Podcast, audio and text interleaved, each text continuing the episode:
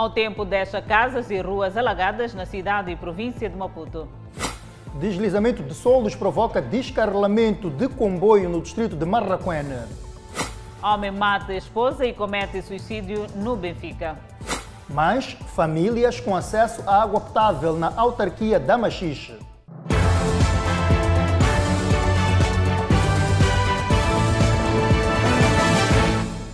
Olá, boa noite, bem-vindos ao Fala Moçambique. Estamos em direto e simultâneo com a Rádio Miramar e com as plataformas digitais. Chuva torrencial que caiu esta sexta-feira afetou a produção agrícola. Os agricultores fazem contas dos prejuízos num momento inesperado. Água em excesso é preocupação para os camponeses. Choveu demais e nos campos agrícolas a produção ficou comprometida. Não, já está morto pá, o couve, já ficaram mortos alface, o beterraba mais ou menos. Nas baixas de Guava, distrito de Marraquene, encontramos o jovem Watt a preparar encomenda de couve para entrega domiciliar. Ele teme que, caso haja mais chuvas nos próximos dias, a sua produção pode considerar-se perdida. É considerado crítico, principalmente para as, ba para as zonas baixas, nesse caso, uh, onde quando cai muita chuva, é, é, o solo não suporta. Mas, melhor, se cai uma chuva igual a esta, hoje ou amanhã, é, acredito que vamos perder mesmo a cultura. Antônio tem 26 anos de idade e há 10 anos que abandonou a sua terra natal, Inhambane, e exerce a agricultura nas baixas da Plana Caniço B, que também prevê a perdição das culturas. Não parar mesmo, vai morrer tudo. Porque não começamos muito tempo para começar a trabalhar, porque aquele chuva de dezembro, de, não estava a trabalhar nada. Mas começamos a trabalhar, mas epa, as coisas estavam bem, mas epa, como já choveu, epa, vai ser difícil. Tem que despachar mesmo, salada, como choveu, tem que despachar tudo.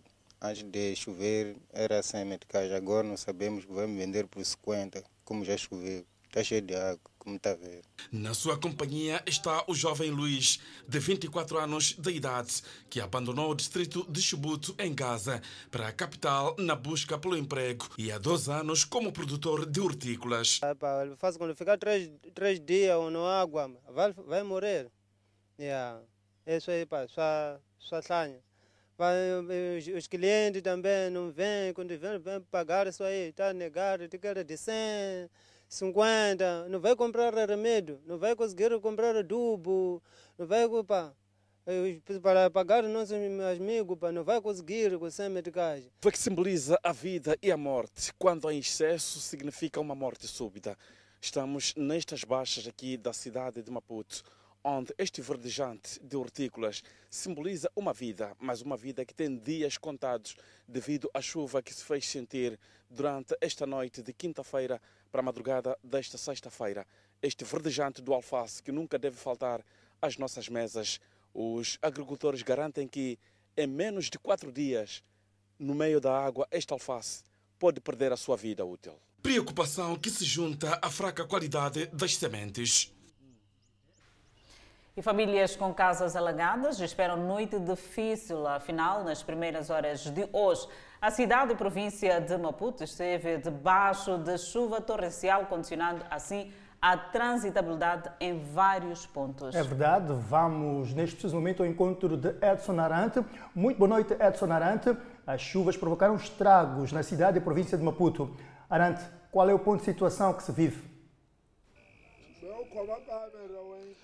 Pois bem, Edson Mianga e Adelaide Isabel, é bem isso mesmo que esteve aqui a avançar. As chuvas aqui na capital moçambicana provocaram enormes estragos, casas alagadas. Tem sido assim sempre que a chuva cai aqui na cidade de Maputo. Temos reportado esta situação de residências que ficam alagadas por conta desta situação toda. Aqui várias questões ah, levantam-se, primeiro desde as construções desordenadas, entre outros vários pontos que isso tem condicionado e de fato precipitado que haja sempre de forma, de forma cíclica essa situação de casas alagadas sempre que chove aqui nas principais vias ou nos principais bairros, principalmente nos bairros periféricos a nível da capital moçambicana, falamos de Maputo. Portanto, nos encontramos aqui em direto, aqui a partir do bairro Lane Bay, ah, na capital moçambicana, para reportarmos esta situação, onde oh, várias famílias estão nessa situação hoje, ah, que foram surpreendidas logo às primeiras horas ah, com, as, com chuva mesmo nos quintais, que chegou a invadir o interior da residência. E uns tiveram que, que tiveram que ah, retirar os seus bens, e procurar improvisar para chegar a tirar a água logo nas primeiras horas. Portanto,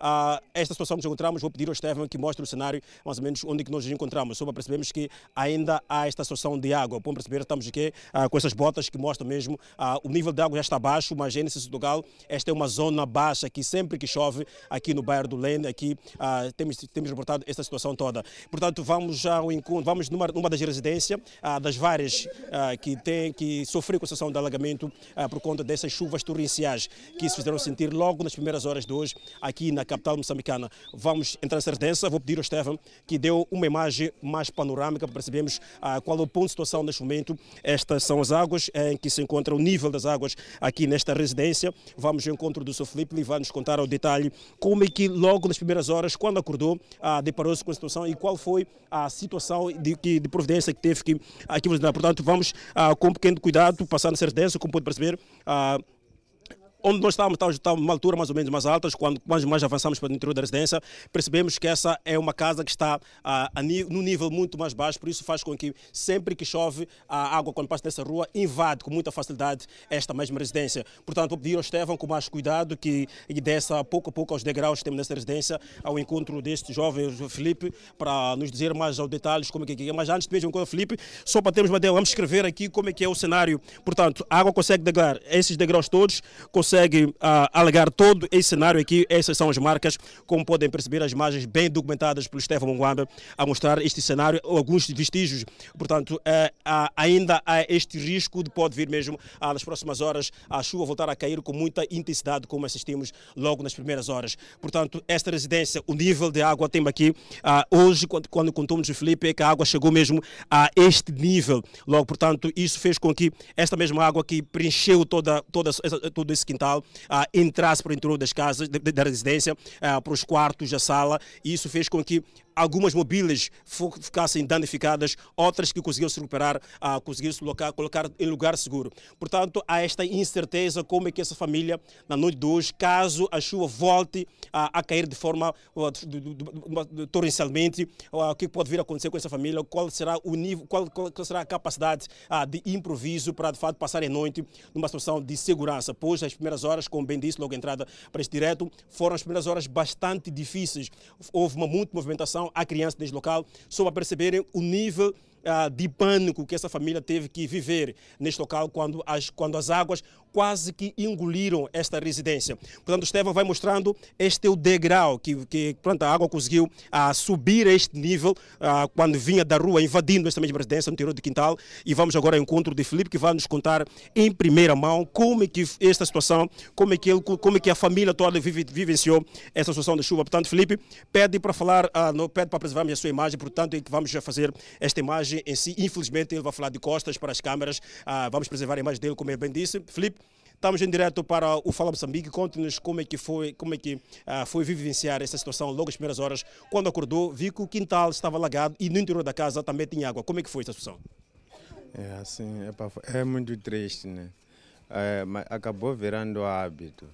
Até vou considerar que o, o que aconteceu hoje foi um pouco melhor. Nos outros dias tem sido pior.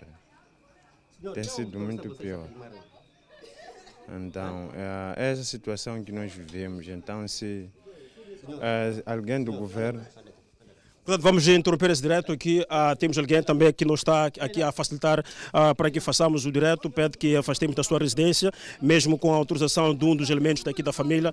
Portanto, há também um elemento da residência que diz que não, estamos, não, não, que não, não quer que façamos este direto, mas, portanto, vamos mostrando só o cenário aqui nesta rua, só para termos uma ideia, as várias casas aqui, local onde as águas conseguem galgar aqui, quando vem da rua, subir essa residência. Vou pedir ao Estevam para avançarmos para uma das residências. Uh, uh, só para mostrarmos o cenário mais a fundo, este é o cenário. Esta é uma casa que neste momento ninguém está presente para nos dar o seu depoimento, mas podemos uma ideia como é que a água chegou a este local e qual é o ponto de situação. Mais a fundo, temos aqui as imagens, essas são as várias residências que sempre que chove uh, sofrem de situação de alagamento. Portanto, essas são as notas, podemos avançar a partir daqui do, do, do bairro uh, do Leme, a, aqui na, numa das zonas periféricas aqui da cidade de Maputo, para de fato mostrarmos o drama de muitas das famílias que sempre que chove na cidade de Maputo passam por esta situação.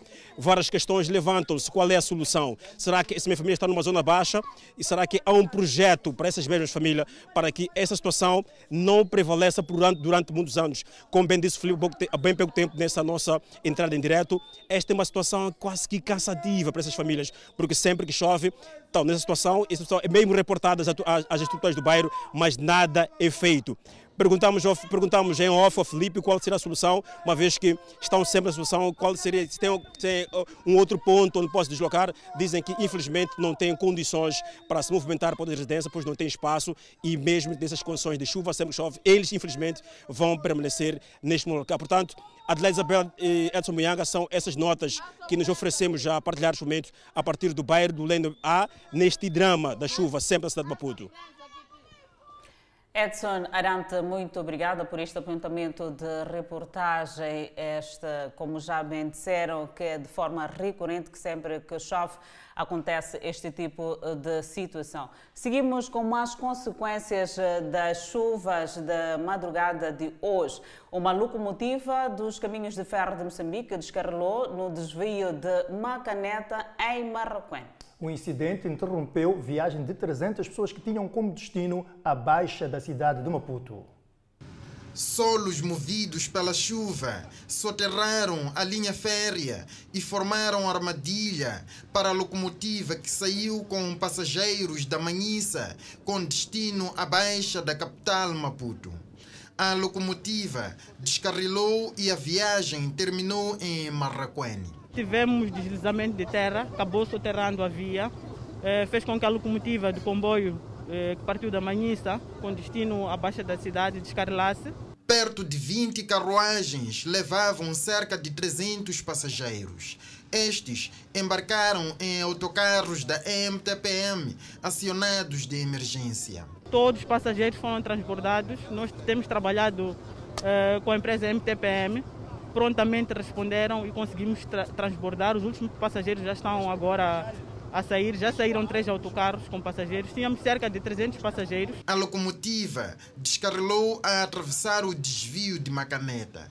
Assim, a vila de Marraquene e a localidade de Macaneta ficaram sem ligação. Julgamos que a transitabilidade será restabelecida brevemente. Então, para dizer que uh, o comboio acabou obstruindo a comunicação entre a Vila Sede e o resto de Marraquém? E a Macaneta. A Macaneta. Macaneta sim, sim, sim, Então, neste momento, a passagem para Macaneta está bloqueada? Está, está interdita. O negócio de Sérgio Matavel, jardineiro, teve sobressaltos não teve como passar de carro para o outro lado para levar centenas de mudas de pinheiro encomendadas por um cliente sem paciência. Venho buscar essas árvores para um cliente que já está à espera, junto aos meus parceiros aqui assim. Mas deparei-me com esta situação da linha férrea, não se pode continuar para lá. Um descarrilamento só da própria locomotiva, sendo que as carruagens continuam na ferrovia daí não ter havido danos humanos e os danos materiais são bastante mínimos no próprio comboio. Ainda estamos a avaliar, a comissão de inquérito já está no local eh, a trabalhar e é prematuro ainda pronunciarmos acerca dos danos. Os CFM explicam tratar-se de um incidente previsível, daí a prontidão em equipamentos e pessoal para rápida intervenção. Contudo, não se esperava que nesta zona a chuva pudesse movimentar tal quantidade de solos para a ferrovia. Esta chuva torrencial condicionou vias de muitos bairros da cidade e província de Maputo. A chuva que caiu desde a madrugada desta sexta-feira prolongou-se até a tarde, portanto, desta sexta-feira. Um dilema difícil de habituar. Sempre que chove, alagamento de residências, ruas, condicionando o funcionamento normal de alguns serviços. No mercado Chipamanine, por exemplo, nem todos os transportadores chegam ao terminal. Um bocado, a maioria dos caras não entram. Só um e outro que entra. Então, praticamente, por exemplo, como eu sou o próprio carro, o dono do carro, então para não ter problemas com, com a polícia, às vezes retém os documentos. Prefere ir ao terminal? Exatamente. Então, o novo terminal está às moscas? Sim, só vou deixar essas pessoas, às vezes já, já não tem pessoas, mas tem que entrar até no parque. Senhora Rosinha é uma das vendedeiras que abandonou a banca recentemente construída e vende tomate com o saco estendido no chão e fala de atentado à saúde pública devido à lama provocada pela chuva. Quando chover aqui, tem problemas. Enche-se de água, tem matope quando os carros passam. Não passa de uma forma Não, não andam de qualquer maneira esses chapeiros aí, nos põem com água e temos que limpar os tomates toda hora.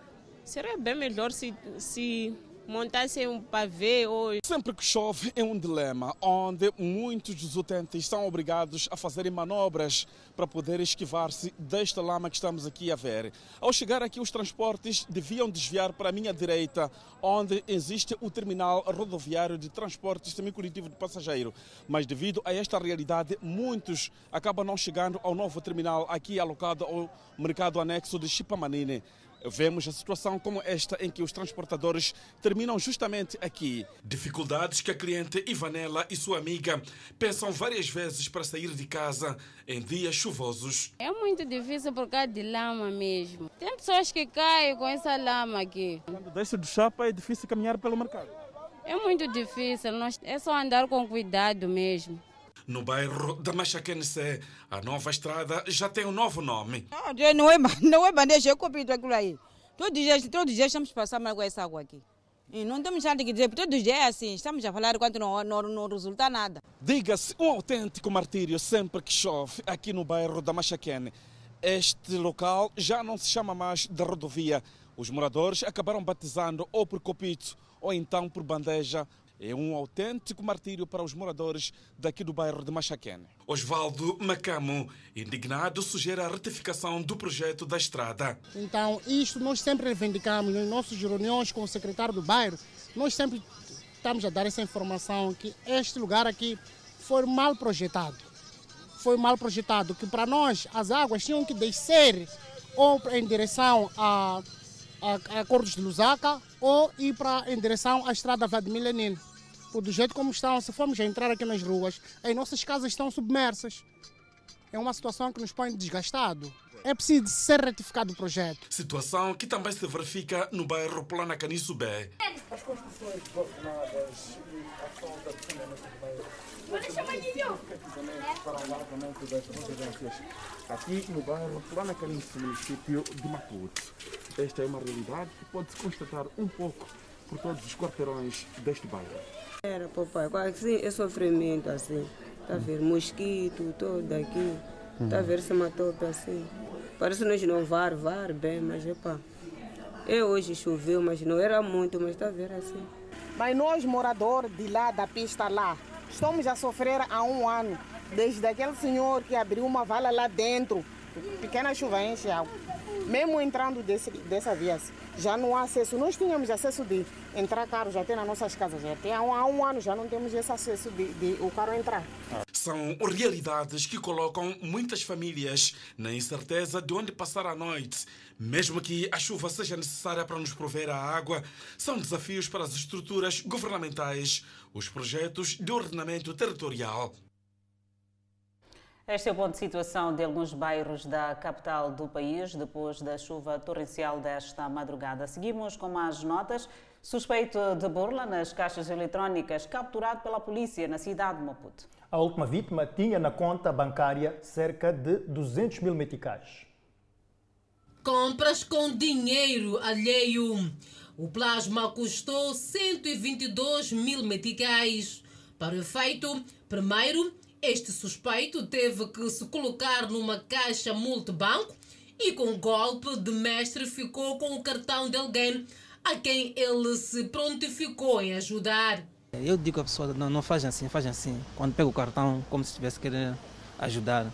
Naquele momento de querer meter o cartão, eu não meto o cartão. Eu simulo que quero meter o cartão, tiro o cartão. Então, naquele momento estou a simular, então vou dizendo pisa aqui, enquanto estou o cartão comigo.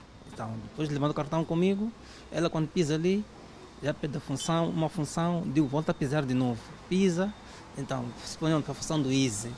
Pisa, quando pede o número de telefone, essas coisas. Pisa de novo, quando pede o código. Quando pede o código, é no momento que eu vejo o código, mas o cartão está comigo.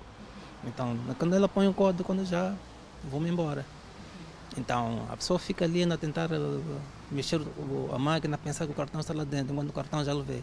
A compra deste eletrodoméstico seguiu-se após atingir o limite máximo de levantamento. E porque não queria deixar dinheiro na conta da vítima, teve a ideia de fazer compras. Segundo o indiciado, a última vítima tinha um valor de cerca de 200 mil meticais. Deste valor conseguiu uh, levantar 15 mil meticais e o resto dirigiu-se a uma loja para comprar esta TV no valor de 122 mil meticais. Acabou denunciado pelo proprietário da loja. Fiz sim, mas pronto, conforme aconteceu, né? A pessoa lá, foi a segunda vez que fui à loja. Então foi quando, segundo que disse, reconheceu-me e chamou a polícia. Então veio a polícia lá, pronto, é quando cá vimos parar. O homem disse arrependido. Pedindo desculpas, sim, pelo que fiz. Arrependimento que não convence a polícia. Já foi condenado, inclusive, foi restituído à liberdade é, por cometimento de mesmas infrações e infrações da mesma natureza. É um indivíduo incorrigível, é, nós não acreditamos que possa, provavelmente, é, mudar de comportamento, daí que ansiamos que haja, efetivamente, uma responsabilização criminal exemplar. nós estamos a falar de avultadas somas de dinheiro, é, que as pessoas é, não pescar de olho, portanto, vessem essas quantias. A polícia apela a maior atenção e evitar qualquer tipo de ajuda na hora do levantamento de valores nas caixas multibanco.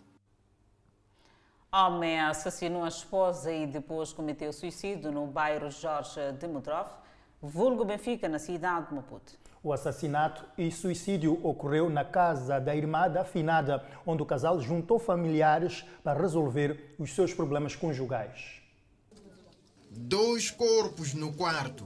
Marido e mulher morrem à busca de soluções para problemas conjugais em casa da cunhada. Presume-se que o homem tenha colocado fim à sua vida depois de assassinar a esposa. Me informaram que a tua irmã já morreu e o vosso gerro já se suicidou. Pronto, foi assim. O homem chegou à casa da cunhada ao encontro da esposa que lá tinha se refugiado depois de mais uma de muitas desavenças. Ela estava a passar mãos bocados com o falecido, que é o marido, à medida em que até o marido já conseguia buscar mulheres de fora e mandava sair a ela no quarto, ela, ele metia mulheres dentro do quarto estavam num quarto de visitas dispensado pela cunhada.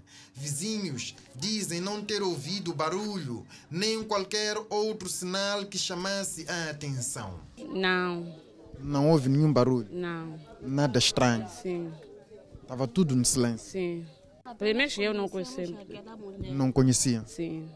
São as pessoas estranhas aqui na vossa zona? Sim. O casal morre numa zona onde não era conhecido, daí a escassez da informação sobre o comportamento do mesmo, escassez de informação que vai se juntar também à falta de dados concretos sobre as circunstâncias das mortes.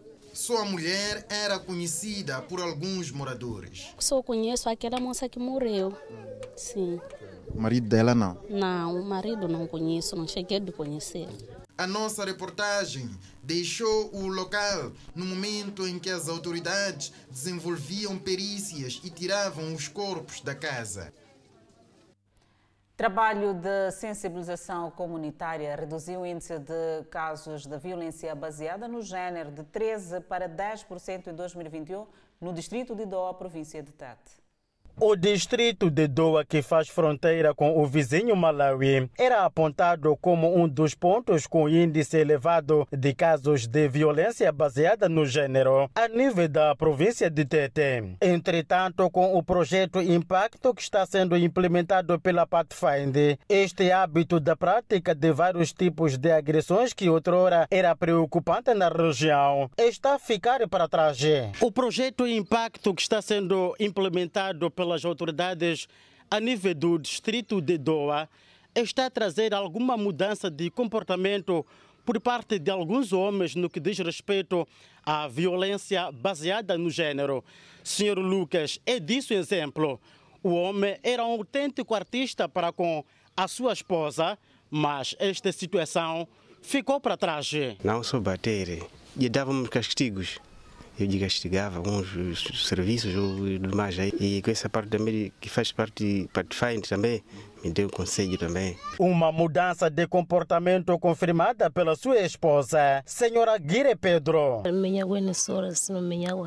Ele me batia muito, mas atualmente deixou. E aqui em casa já vivemos um ambiente de paz. Que a Pathfinder continue a ajudar a nós e a outros casais. Os resultados positivos dos trabalhos comunitários a nível do distrito constam igualmente na estatística do governo local. É fruto do trabalho combinado não só com as estruturas governamentais, mas também com os outros atores intervenientes no, no processo de mobilização social para a mudança do comportamento. Portanto, uh, achamos que a Pathfinder vem acrescentar valor àquilo que é a capacidade local está, está estabelecida. Para o alcance deste resultado, tido como satisfatório, a liderança local e parceiros são principais peças-chave. E com isso estamos a ter vários ganhos, não é?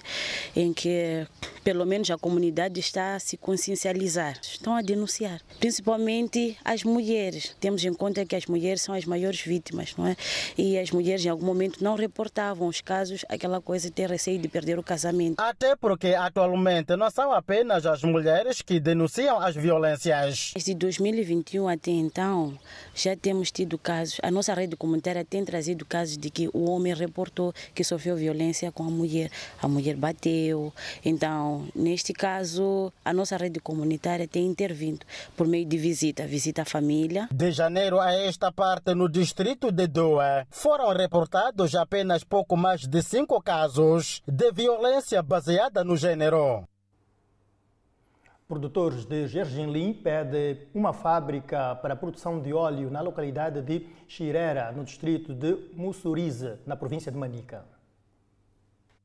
A produção de gergelim continua a contribuir com o aumento da produtividade no distrito de Mussuriz, província de Manica, devido à entrega dos produtores. Vimos com entusiasmo que a população está a aderir em grande medida na produção agrícola, principalmente de gergelim. Daí que nós vamos continuar a motivar a população. E isso traz muita riqueza à nossa comunidade.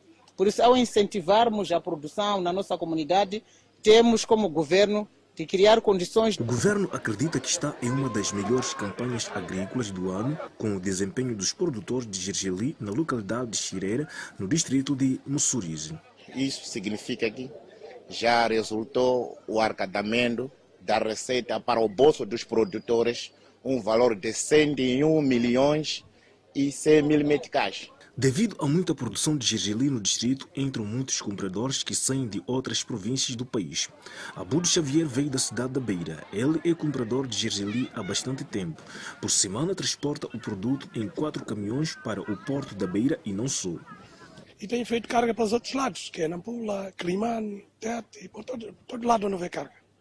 O óleo alimentar tende a subir nos últimos dias e os produtores de gergelim acreditam que quando o governo instalar uma fábrica para produzir o óleo, o preço poderá reduzir e irá, portanto, aliviar aquilo que é o custo de vida em Moçambique. Com essas quantidades que já produzimos nos distritos, eu são quantidades que justificam a instalação de uma fábrica de processamento de gergelim, visto que o óleo está a subir, está a 750, 850. Então, temos uma fábrica de processamento de gergelim aqui.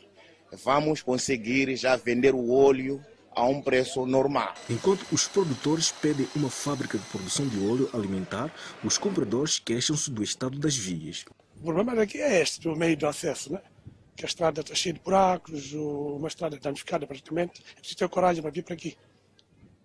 Ter bons motoristas, cuidadosos e fechar os olhos, pronto. É mais um trabalho. De criar condições para que a via de acesso seja aceitável, para que as nossas populações continuem a produzir e desenvolver este, este local que é Garagua ou então Xireira. No ano passado, o distrito de Moçuriz produziu na campanha agrícola cerca de 400 mil toneladas de gergelim. Notícias ligadas ao desporto. A Federação Moçambicana de Atletismo distancia-se da denúncia ao treinador Alberto Lário, que deverá ser deportado para Portugal por permanência ilegal em Moçambique. A direção do organismo máximo que gera o atletismo no país diz ter tomado conhecimento do processo de detenção pela Polícia da República de Moçambique do treinador da Associação Portuguesa de Atletismo, Alberto Lário. A federação reconhece que Alberto Lário é um treinador que, ao longo dos anos, tem colaborado para o crescimento da modalidade, orientando atletas jovens de ambos os sexos. Na nota enviada a Miramar pela Federação Moçambicana de Atletismo, LES, que é a atual direção, deseja que se encontre uma melhor solução sobre a situação do treinador Alberto Lário para o bem do país e, em particular, do atletismo. A direção da Federação Moçambicana de Atletismo distancia-se, assim, da denúncia, detenção e a anunciada deportação do treinador Alberto Lário para Portugal e manifesta disponibilidade para prestar esclarecimentos em torno de todo o processo e irá convocar uma conferência de imprensa após o regresso do presidente que se encontra nos Estados Unidos da América para esclarecer aos associados e praticantes. Indivíduo detido suspeito de assalto a residências em Maputo. O Programa das Nações Unidas para o Desenvolvimento defende ações combinadas para acabar com o terrorismo na região norte do país. Notícias para acompanhar dentro de poucos instantes. Até já.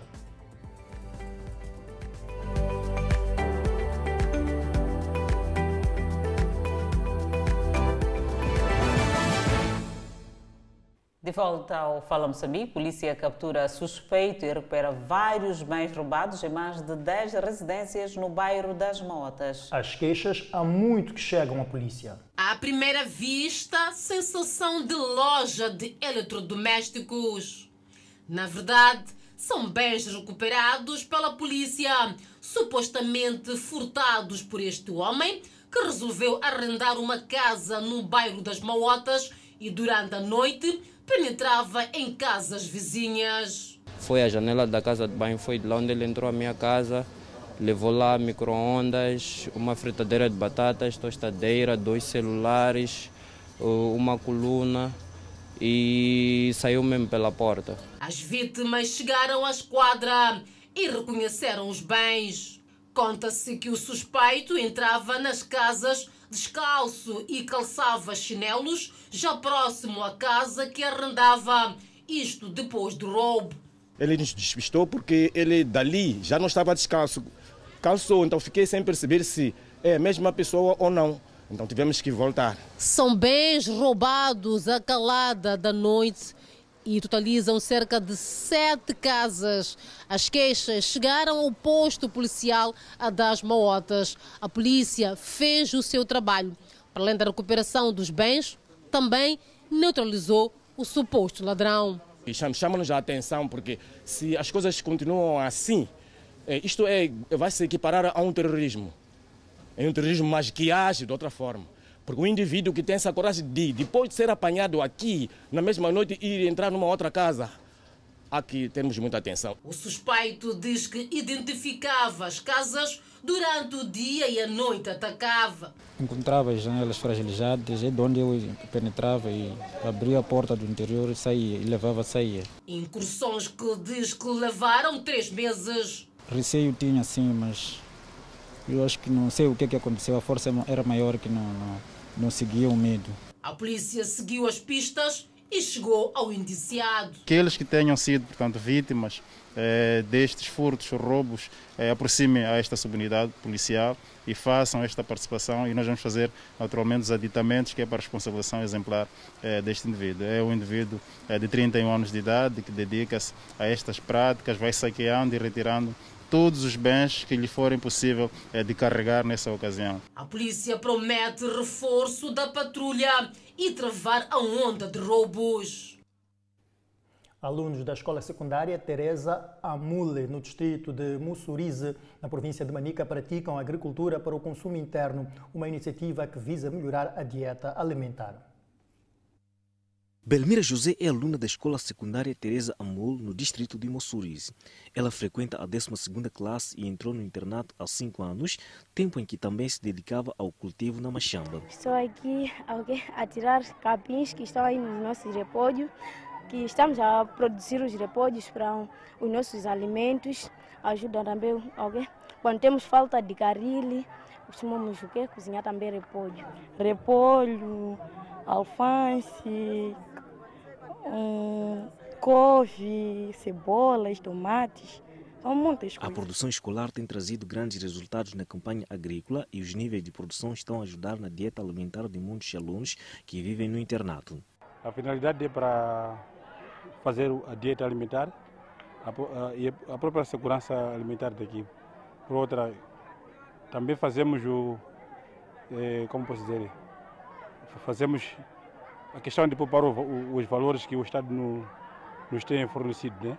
Além de produzirem hortícolas, os alunos da escola secundária Teresa Amol produzem milho e gergelim e o diretor do internato apela às outras instituições da educação a seguirem o mesmo exemplo. Para os que têm eh, escolas ou instituições de sítios que têm áreas aráveis que podem produzir, faz muito, faz diferença. Não, não somente esperar que o Estado dê valores para para alimentar as crianças. A escola secundária Teresa Amul possui uma área de 50 hectares onde se produz milho, gergelim e hortícolas, produzidos para o consumo interno, bem como fornecer para outras instituições no distrito de Mussurize.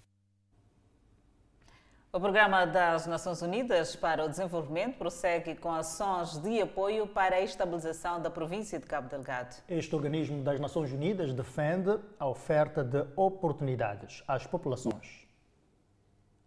O Programa das Nações Unidas para o Desenvolvimento defende a aceleração de medidas para a estabilização das zonas afetadas pelo terrorismo. Defende igualmente a oferta de oportunidades às populações como uma das formas de desencorajar a adesão ou apoio ao grupo armado que protagoniza ataques em Cabo Delgado o representante do PNUD em Pemba, que falava num encontro com o Serviço de Representação de Estado e o Conselho Executivo Provincial, referiu que ações similares já demonstraram resultados positivos em vários contextos de conflito armado ao nível do mundo. As infraestruturas básicas devem ser reparadas para que a população possa regressar.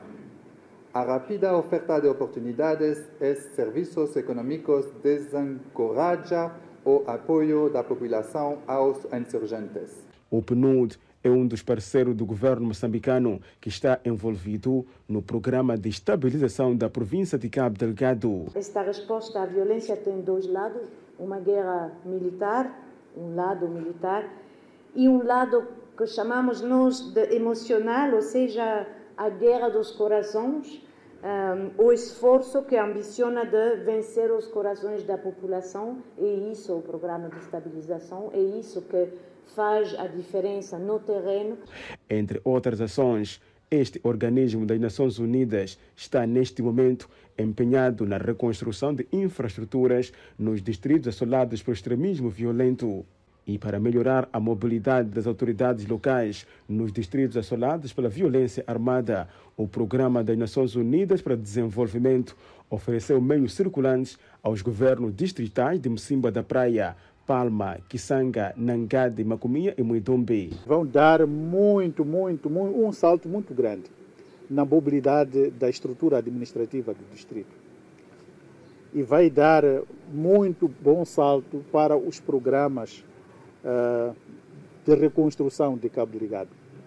E é por isso que queremos mais uma vez agradecer essa disponibilidade do nosso parceiro estratégico. Temos muita uh, esperança que isso vai fazer uma diferença na, na capacidade de trabalho dos distritos uh, e vamos continuar a acompanhar uh, para, para ter mais serviços aos cidadãos e mais capacidade das administrações públicas para servir, servir os cidadãos lá nos distritos do norte da, da província. Os governos dos distritos beneficiários acreditam que as viaturas irão impulsionar a monitoria dos trabalhos de reconstrução em curso.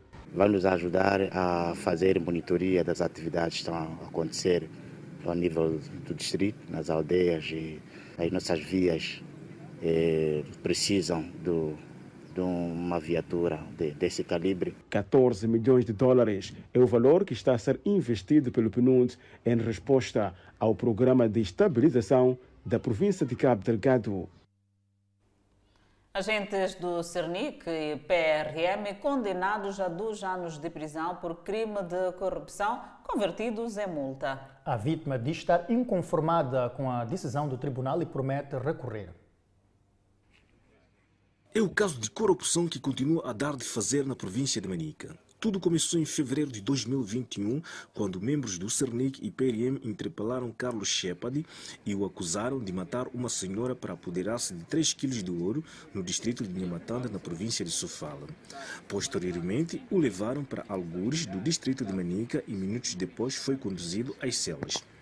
Segundo a vítima, os suspeitos teriam pedido 63 mil meticais para que o caso fosse esquecido. O jovem pagou o valor e foi solto, mas inconformado com a situação, submeteu o caso ao tribunal e foram julgados sem advogado de defesa e muito menos sem a presença de três suspeitos. O Tribunal Judicial do Distrito de Manica decidiu condenar os quatro membros da PRM e Cernic a dois anos de prisão convertidos em multa, mesmo sem a presença dos acusados, uma situação que deixou inconformado o ofendido. Dia do julgamento, entramos na sala e eles entraram primeiro falaram uma pessoa que veio, um, um, um que estava envolvido que veio, outros não vieram, não apareceram. Outros não apareceram no julgamento? Não, não apareceram outros no julgamento, não estavam lá. E o que é que o tribunal de, do, do distrito de Manica disse? O tribunal, o tribunal de Manica disse até, até agora, a sentença foi lida ontem e disseram que pá, eles estão condenados a dois anos de prisão e vai ser convido de multa e eu não estou satisfeito porque eu fiz muitos gastos desde, desde que começamos com esse processo. Estou sempre a gastar meu dinheiro. E eles me sujaram perante o público que eu era um assassino, enquanto não. A vítima suspeita que os acusados tenham influência de terceiros que estejam a encobertar o caso de corrupção. Eu acho que acho que alguém, eu, eu percebi de que alguém está lá do distrito que está a cobrir a eles, que está a favor desses membros da polícia. Para além do Shepard, o irmão sente-se também inconformado e disse que já requereram para que o caso seja resolvido aqui na cidade de Chimoio. E mostrou que eles de facto têm poder, né? Nós queremos as pessoas do direito para nos ajudar, porque pá, já não temos como. Já não temos como, estamos a trabalhar honestamente. Se ele ser julgado aqui no Chimoio, eu estou a pedir quem de direito me ajudar esse preço passar para a cidade de Chimoio. Para ser julgado aqui no Chimoio, eu acho que aqui no Chimoio a justiça pode servir, pode ser feita. E a Manica, a justiça não está a ser feita? Nada, Manica nada, não está a ser feita a justiça Manica. O julgamento que envolve quatro pessoas, membros do Cernic e PRM, decorreu a porta fechada no Tribunal Judicial de Manica. O governo oferece tratores aos camponeses de Sussundenga. Desenvolvimentos desta notícia para acompanhar dentro de poucos minutos. Até já.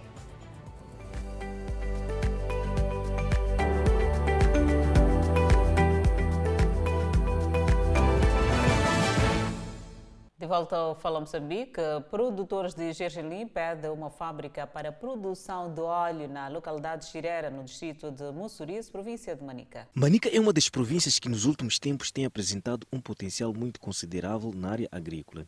Como forma de maximizar estas potencialidades, o Conselho Executivo Provincial entregou quatro tratores aos produtores no distrito de Sussuné. De facto, um incremento para que os nossos produtores possam continuar a produzir e aumentar a produtividade, pois com esses tratores vão aumentar as suas áreas, vão produzir e vão apoiar também algumas comunidades circunvizinhas para que também aumente a sua produtividade. Rosa Pir é uma produtora de longa data no distrito de Sussunenga. Ela tem 40 hectares onde produz milho e gergelim. Antes de ter meio, alugava trator, o que não era fácil devido aos gastos que ela fazia ao alugar o meio. O seu sacrifício convenceu o governo e beneficiou de um trator que irá mudar a sua rotina daqui em diante. Vou conseguir produzir os meus 40 hectares. Não é pouco, não. Eu sempre estava a alugar tratores, mas agora sim vou produzir muito mais. Depois até vou chamar vocês para virem na minha farma. Está em, em, em os 40 hectares vou produzir. Enquanto Rosa Pire alugava máquinas para a prática da agricultura, Elídio Paundi trabalhava com enxada, cenário que retardava a colheita. Mas esse sofrimento ficou ultrapassado. Faz uma grande diferença, porque a outrora eu trabalhava com a cabo curto, uh, alugava trator, dessa vez o trator vai estar em minha mão a, a tempo inteiro, 24 sobre 24. A governadora da província de Manica, Francisca Tomás, apelou aos beneficiários a fazerem bom uso das maquinarias para que as mesmas venham durar muito tempo. O nosso apelo é, que eles têm que, de facto, fazer a manutenção dos equipamentos, porque é só fazendo a manutenção dos equipamentos que podem perdurar. Porque sem essa manutenção dos equipamentos, os nossos equipamentos podem ficar obsoletos rapidamente e não atingirmos os objetivos pelos quais essas maquinarias vieram. O ato enquadra-se no programa Sustenta MOS Bio 2, que tem como objetivo apoiar a população residente na zona tampão do Parque Nacional de Chimanimane, com projetos que visam a conservação da biodiversidade. Na Machis, província de Inhambane, cerca de 300 famílias que residem no bairro Barane passam a ter acesso à água potável com a construção de uma fonte de captação de água.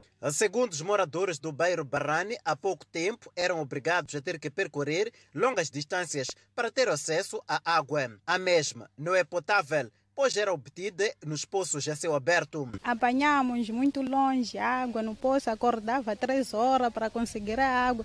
Vai te dar seis horas, sete horas, já estava a apanhar água suja. Mas... A água estava lá muito longe, a distância mesmo. Sim. É boa água? Sim, era bom, mas como. Epa, na falta. Sim. Okay. Água do poço, água do rio? Água do poço.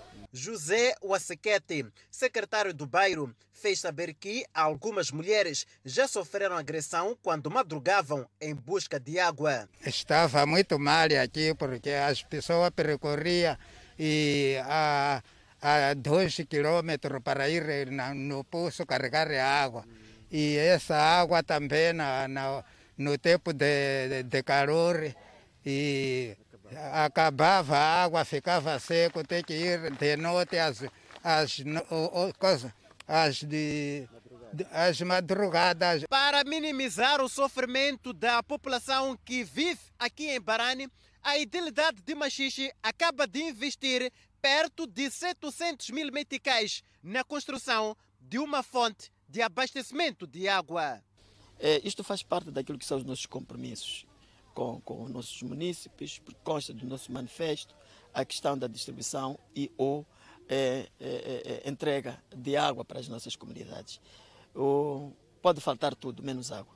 Então, para este bairro, é, é uma grande felicidade. O que acontece é que é um bairro grande, entretanto, também as comunidades estão em grupinhos. Uma satisfação para os beneficiários muito feliz por causa de apanhar a bomba aqui perto, na nossa zona. Muito bem mesmo. Porque naquele antigo tempo estava a sofrer por causa de água. Agora estamos muito felizes na nossa zona. Água, estamos felizes, estava mal mesmo, não tínhamos água aqui. Seguimos com o câmbio do dia. O dólar está a 63,23 meticais à compra e 64,49 meticais à venda. O euro está a 64,41 meticais à compra contra 65,69 meticais à venda. Por fim, a divisa sul-africana, o RAND, que está a 3,75 meticais à compra e 3,83 meticais à venda. Seguimos com mais notas. Este é o espaço de comentário com Paulino Costa. O jurista defende melhoria de ações para o combate à malária. Boa noite. O combate contra a malária está longe de ser eficaz para produzir os resultados desejados olhando para as estatísticas do próprio Ministério da Saúde, vamos notar que os fatos estão lá. É muita gente a ser diagnosticada com malária diariamente. Infelizmente, mulheres grávidas e crianças morrem por causa desta doença. Muitas vezes nos perguntamos por que tanta mortalidade e o que podemos fazer para parar com essa mortalidade. Tanto, as causas estão aí. Primeiro é o fracasso dos próprios métodos de prevenção. Tanto são redes mosquiteiras que, no lugar de estar nas casas, já estão no mar, estão no mar a pescar. Depois são brigadas deviam combater eh, este efeito do mosquito através da pulverização, mas que a situação enxotada das casas supostamente estão a proliferar essas doenças, incluindo cólera e covid, etc, etc. E as autoridades que também sustentam essas campanhas são atacadas com as mesmas razões. Por outro lado, temos o problema do saneamento do meio. São as fossas escancaradas, são poças de água em todo lugar, então acaba dando lugar a isto. Portanto, mas temos as causas também específicas para a mortalidade, que é a chegada tardia às unidades de saúde, ou porque o hospital está longe, ou porque há negligência para chegar ao hospital em tempo útil. Depois há outros fatores são de risco, mulheres grávidas e crianças. E aí também tem que se ver a proporção do número de pessoas infectadas com o número das pessoas que efetivamente morrem. Então, o que é que deve ser feito aqui? É preciso que as campanhas de sensibilização nas comunidades continuem e sejam fortalecidas. E que o saneamento do meio efetivamente tem que melhorar. E que aproximemos cada vez mais os serviços de saúde para as comunidades, de maneira a que a reação seja imediata e que as pessoas encontrem a proteção que efetivamente precisam ou desejam encontrar. Até a próxima oportunidade. Celebridades enfrentam desafios no novo reality da TV Miramar. Poderá saber mais sobre esta notícia daqui a poucos minutos. Vamos observar um brevíssimo intervalo.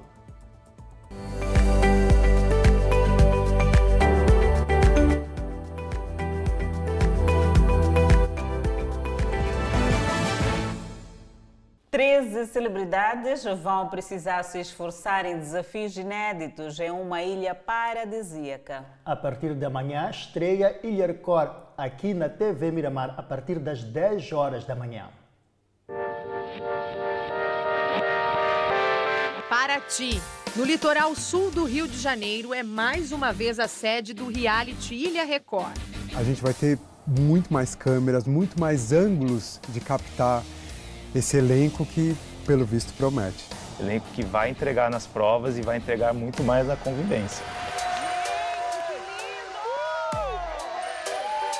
13 famosos. A ex-fazenda Solange Gomes, as influenciadoras digitais Steve Egas e Vitória Belato, a ex-paniquete Wendy Tavares, a atriz e fisiculturista Aline Dallen, a empresária e influencer Jaciara Dias, entre os homens estão os atores Rafael Sander e Kaique Pereira, o surfista profissional Nakajima, o músico e humorista Bruno Suter, o personal trainer Kaique Aguiar, o ex-jogador de futebol Fábio Braz e o fanqueiro Caio Viana.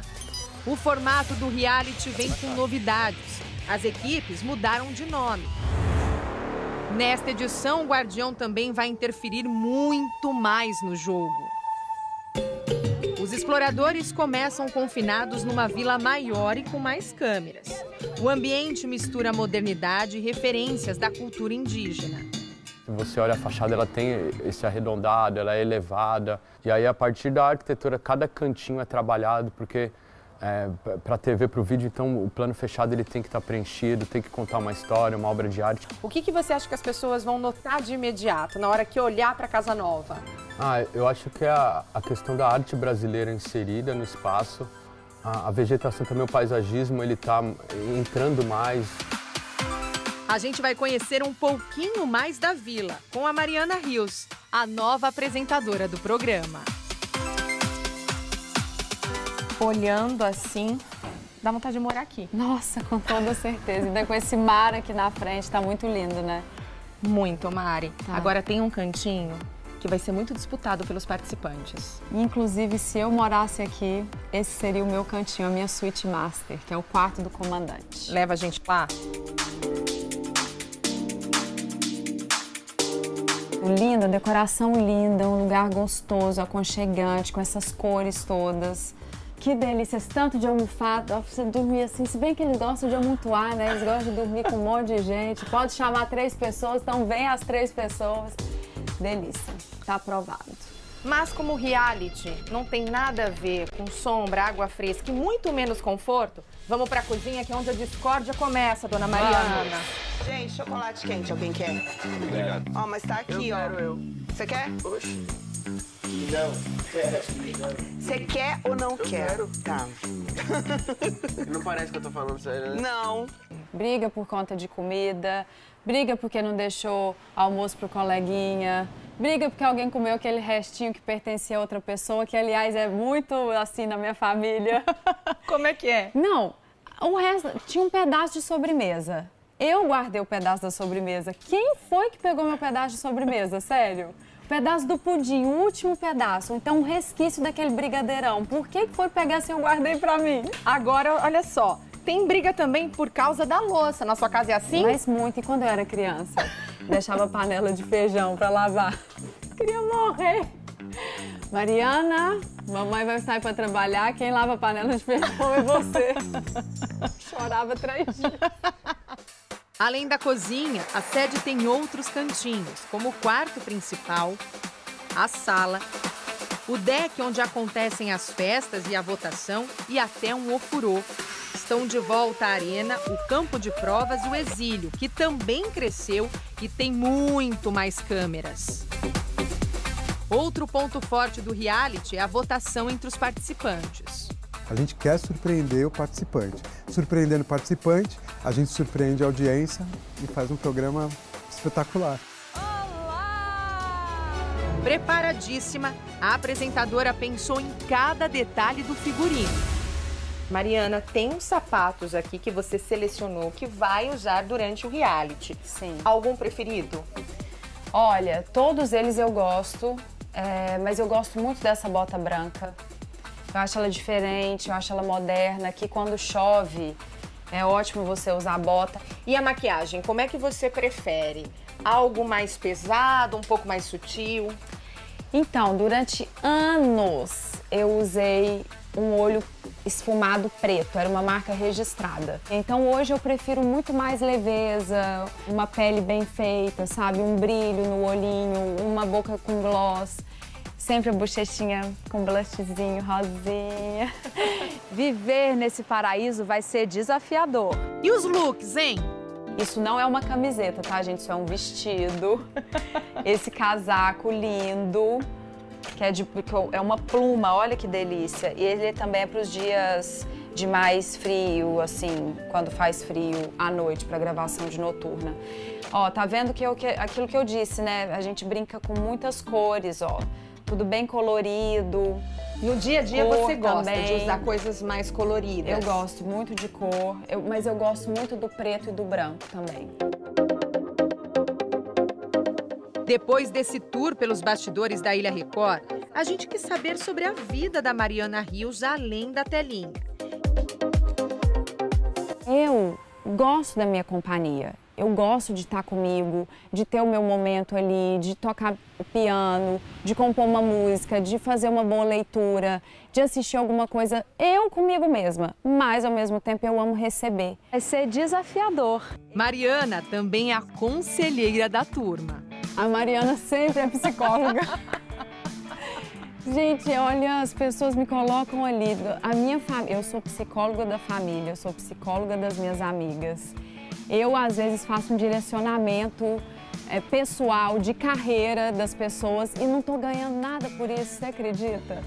E querendo ou não, eu tenho essa paciência, sabe? Eu tenho paciência para falar com as pessoas, para lidar. Mas se você começa a fazer muito aquilo que eu falei que não era para você fazer, acaba a minha paciência. No programa, o participante eliminado vai para o exílio. A partir daí, a movimentação no jogo começa a mudar. Os exploradores da vila e do exílio vão interferir um no jogo do outro. Eles disputam ao todo, ao longo da temporada, um milhão de reais.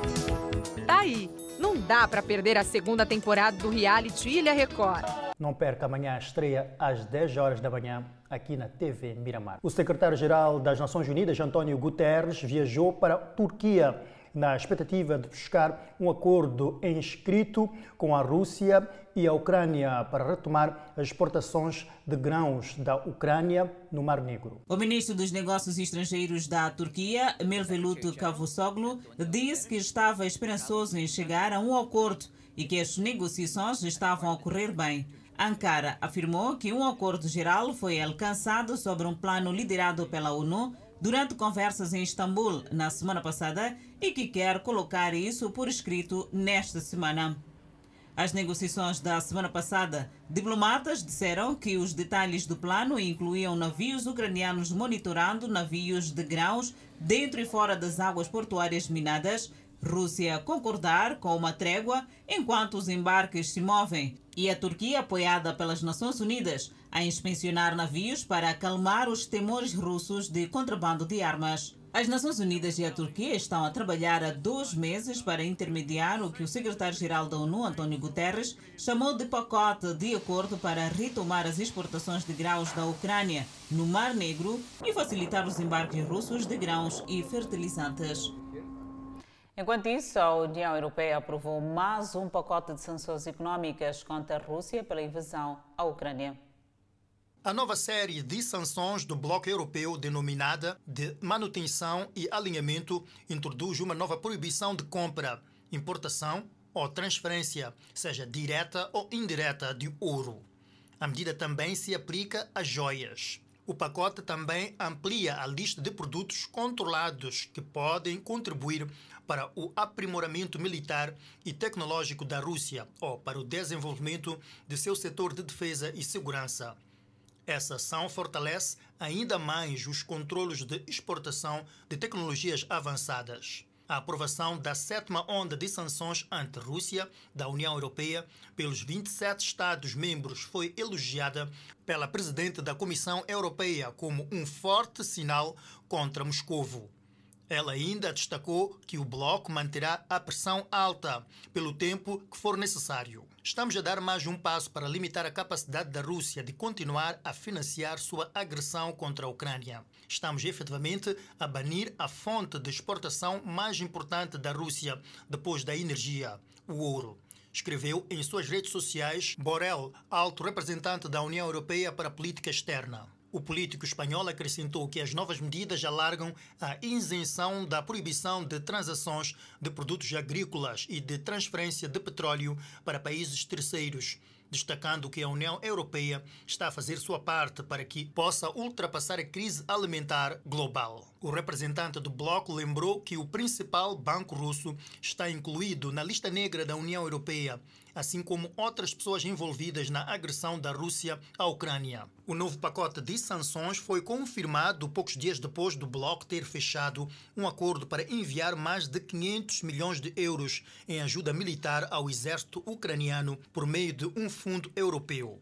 A União Europeia já enviou para Kiev, desde o início da guerra, em 24 de fevereiro, cerca de 2,5 bilhões de euros. Quenianos vão às urnas com promessa de mudanças. Senegalês Sadio Mané, eleito futebolista africano do ano. Vamos observar mais uma brevíssima pausa. Voltamos com o desenvolvimento destas notícias.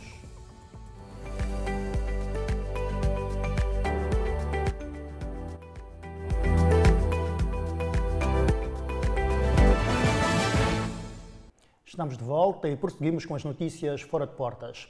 Faltam menos de três semanas para os quenianos irem às urnas para eleger seu próximo presidente. O país atingiu 7,9%. O Banco Mundial projeta que os preços do petróleo e do gás vão aumentar 81% em 2022, elevando os preços e fora do alcance de muitos quenianos. O preço da farinha de milho Sadio Mané foi eleito futebolista africano no ano depois de uma temporada repleta de conquistas, incluindo a qualificação para o Mundial de Futebol Qatar 2022. Sadio Mané terminou à frente do atacante egípcio Mohamed Salah, seu ex-companheiro de equipa do Liverpool, e do também senegalês Edouard Mendy na votação. Foi a segunda vez que Mané, de 30 anos, que no mês passado se juntou ao campeão alemão Bayern de Munique, ganhou o prémio. Ele foi o último vencedor do prémio em 2019. Mané converteu o penalti da vitória em fevereiro, quando o Senegal venceu o Egito na final do CAN, que realizou-se nos Camarões. Seis semanas depois, ele marcou o penalti decisivo na vitória do Senegal sobre o Egito na vitória de penaltis para garantir uma vaga na fase final do Mundial Qatar 2022.